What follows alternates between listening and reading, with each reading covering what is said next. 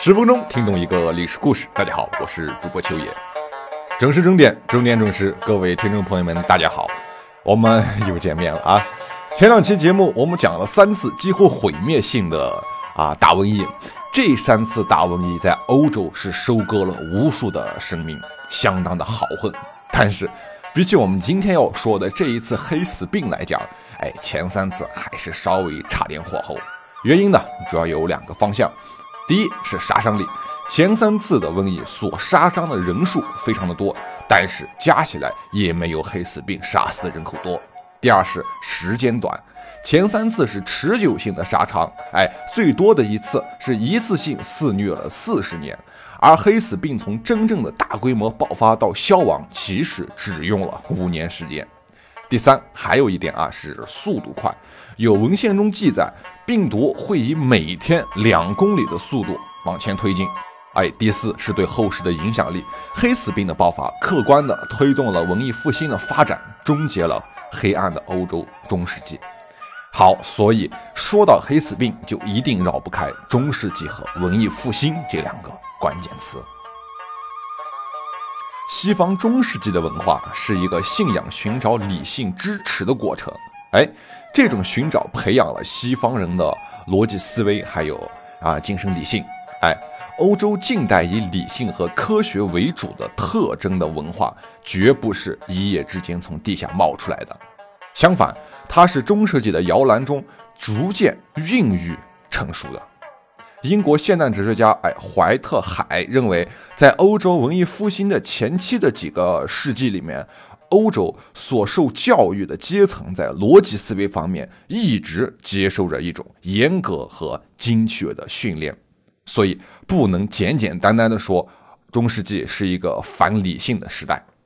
也许啊，人们总是过于强调资本主义文化在啊批判建设的基督教文化的基础上是这样慢慢发展过来的，而忽略了。人类任何民族的发展都是连续而且不间断的。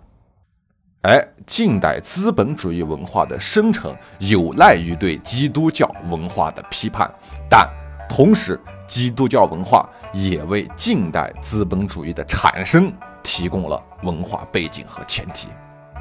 但即使是这样，仍然没有人可以否认。黑死病爆发前和结束后的欧洲社会发生了翻天覆地的变化。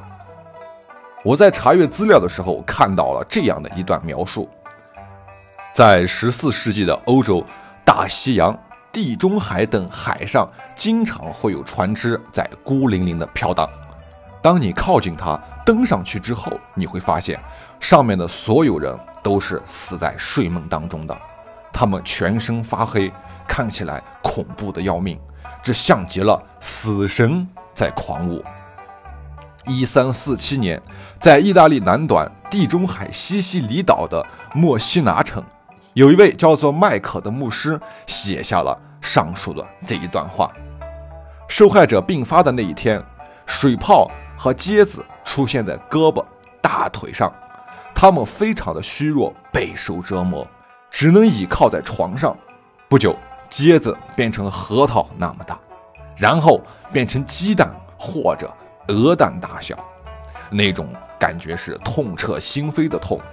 病症会持续两到三天，到了第四天，又一个孤魂深入了天国。而在麦克的周围，瘟疫正肆虐于整个城市，每天都有成千上万人死去，人们开始悲叹。是否世界末日？哎，真的降临了。以上情形便是十四世纪欧洲大瘟疫时期的一个片段。几百年来，这一场被称作为“黑死病”的大瘟疫，一直成为了历史学家们大书特书的对象。作为历史上迄今为止最惨烈的一次瘟疫，十四世纪欧洲黑死病对人类的社会发展造成了重大的影响。当黑死病爆发的时候，不管是穷人还是富人，不管是男人还是女人，在疾病面前似乎一律平等。有些人前一天晚上睡觉时还好好的，但是夜里突然就发病，经过痛苦的挣扎，天亮时他们便停止了呼吸。和雅典鼠疫和安东尼大瘟疫一样，许多的医生被感染，甚至比自己的病人死的要更快。街道上尸体堆积如山，在海上，许多船只因为水手接二连三的死亡，从而变成了无人驾驶的鬼船。据说，英国伦敦发生瘟疫的时候，英国的王室啊和许多的富人都逃离了城市，有一万多的房屋被弃置，哎，有的被松木板钉得死死的。有病人住过的房间呀，都用粉红色的粉笔打上一个十字的标记。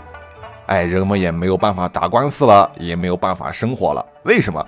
因为法律界的人士，那个时候的法律界的人士都是上层精英，这些人全部去了乡村。黑死病呢，是历史上最为神秘的疾病。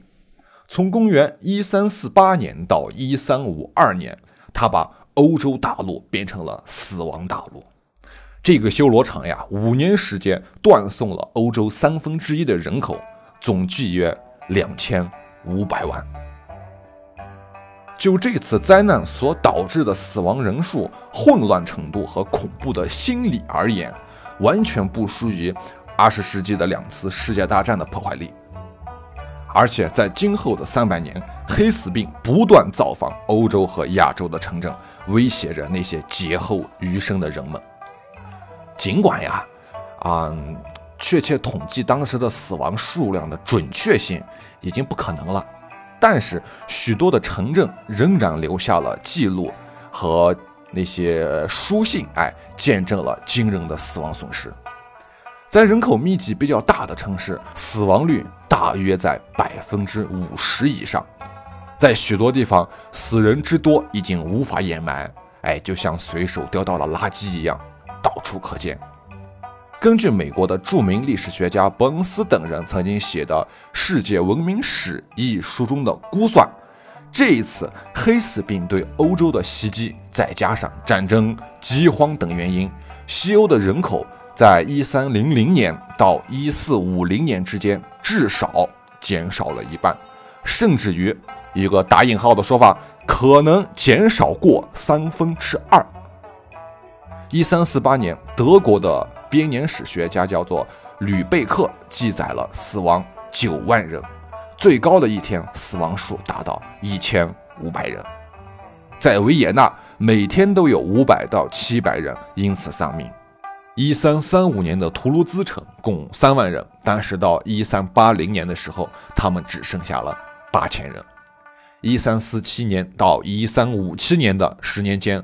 东诺曼底的人口减少了三分之一，到了一三八零年又减少了三分之一。一三四零年到一四零四年，啊，皮斯托亚城城郊的伦从人口减少了百分之六十。根据俄罗斯莫伦斯科的记载，一三八六年患病人只有五人幸存。一四六七年。俄罗斯死亡十二万七千人，就是一年时间死了十二万七千人。欧洲文学史上最重要的一个人，啊，意大利文艺时期的发起人，也是人文主义的先驱，叫做薄伽丘。叫做薄伽丘，他在一三四八年到一三五三年写成的《十日谈》，就是啊瘟疫题材的巨著。引言里就曾谈到过佛罗伦萨严重的病情，他描写了病人是怎样在大街上突然死去的，或者冷冷清清的在自己家中咽气，直到死者的尸体发出了腐烂的臭味，邻居们才知道隔壁出事儿了。外来的旅行者们见到的是荒芜的田园，无人耕耘；东开的酒窖，无人问津；无主的奶牛在大街上闲逛。但是当地的居民却无踪无影。与薄伽丘同时的意大利著名诗人学者叫做皮特拉克，他在一三零四年在到一三零七年间，对这场夺去了无数人的生命的瘟疫，则采用了更为直接的手法来描写。他写信给他居住在意大利啊蒙牛斯修道院的弟弟啊。他弟弟呢是那个修道院三十五位修士中唯一的一位瘟疫幸存者，信中是这样描写的：“我的弟弟，我亲爱的弟弟，我的弟弟。”尽管西塞罗在四百年前就用过这样的开头去写信，但是啊，我亲爱的弟弟，我还能说什么？我怎么开头？我又该在何处转折？所有的一切都是如此的悲伤，到处都是恐惧。我亲爱的兄弟，我宁愿自己从来没有来到过这个世界，或至少让我在这一可怕的瘟疫来临之前死去。我们的后世子孙会相信我们经历过这一切吗？没有天庭的闪电，或是地狱的烈火，没有战争，或是任何可见的杀戮，但人们在迅速的死亡。有谁曾见过或听说过如此可怕的事情吗？在任何一部史书中，你曾读到过这样的记载吗？人们四散逃窜，抛下自己的家园，到处都是被遗弃的城市，已经没有了国家的概念，而到处都蔓延着一种恐怖、孤独和绝望。哦，是啊，人们还可以唱高歌来祝福你的幸福。但是我想，只有那些没有经历过我们如今所见的这种凄惨状况的人，才能说出这样的祝福，而我们后世的子孙们才可能以童话般的语言来描述我们曾经经历过的一切。啊，是的，我们或许确实应该受到这样的惩罚，也许这种惩罚还应该更为可怕。但是，难道我们的祖先？就不应该承受这样的惩罚吗？但愿我们的后代不会被赐予同样的命运。您可以仔细感受一下这场瘟疫给人们带来了多么大的恐慌。这场灾难在当时被称作为黑死病，实际上是鼠疫。鼠疫的症状最早在1348年一位叫做博卡奇奥的佛罗伦萨人记录下来。最初的症状是腹沟或者腋下的淋巴肿块，然后胳膊上和大腿及以上的身体部位会分别出现青色或者黑色的包疹，哎，这也是黑死病得名的缘由。极少有人可以幸免，几乎所有的患者都会在三天之内死去，通常没有发热的症状。实际上呢，黑死病被分为。啊，腺鼠疫和肺鼠疫两种，因跳蚤叮咬而感染上的是淋巴腺鼠疫。病人的腹沟或者腋下会出现很大很大的囊肿或者说是肿块，随后病人的四肢也会出现黑色的斑点，紧接着出现的症状便是腹泻不止，三天到五天之内便会丧生。肺鼠疫是因为啊呼吸的感染，呼吸部位的感染，患者大约在三天内便会因为啊内部的肿胀甚至是咳血而死。有些人前一天晚上哎入睡时还好好的，但是经过一夜的挣扎，天明的时候他便停止了呼吸。黑死病呢最初于一三三八年的一个中亚小镇中出现，一三四零年左右向。南开始转到印度，随后向西沿古代商道传到俄罗斯的东部。从一三四零年到一三四五年，俄罗斯大草原被死亡的阴影给笼罩着。一三四五年的冬天，鞑靼人在进攻啊热那亚领地的法卡时攻城不下，哎，恼羞成怒的鞑靼人竟然将黑死病患者的尸体抛入城中。结果城中是瘟疫流行，大多数人都死亡了，只有极少数的人逃到了地中海地区。然而，伴随着他们的逃难之旅的，还有可怕的瘟疫的流行。一三四七年，黑死病肆虐的铁蹄最先踏过康斯坦丁堡，也就是君士坦丁堡，它也是拜占庭最大的都市。